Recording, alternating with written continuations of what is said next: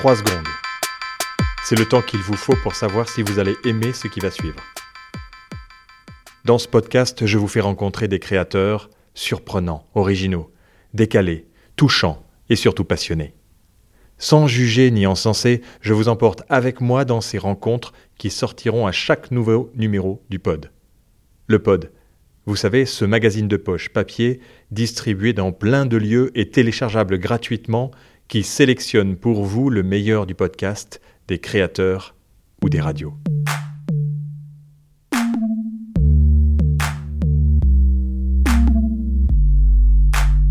Alors, si vous ne saviez pas quoi écouter, maintenant vous le saurez.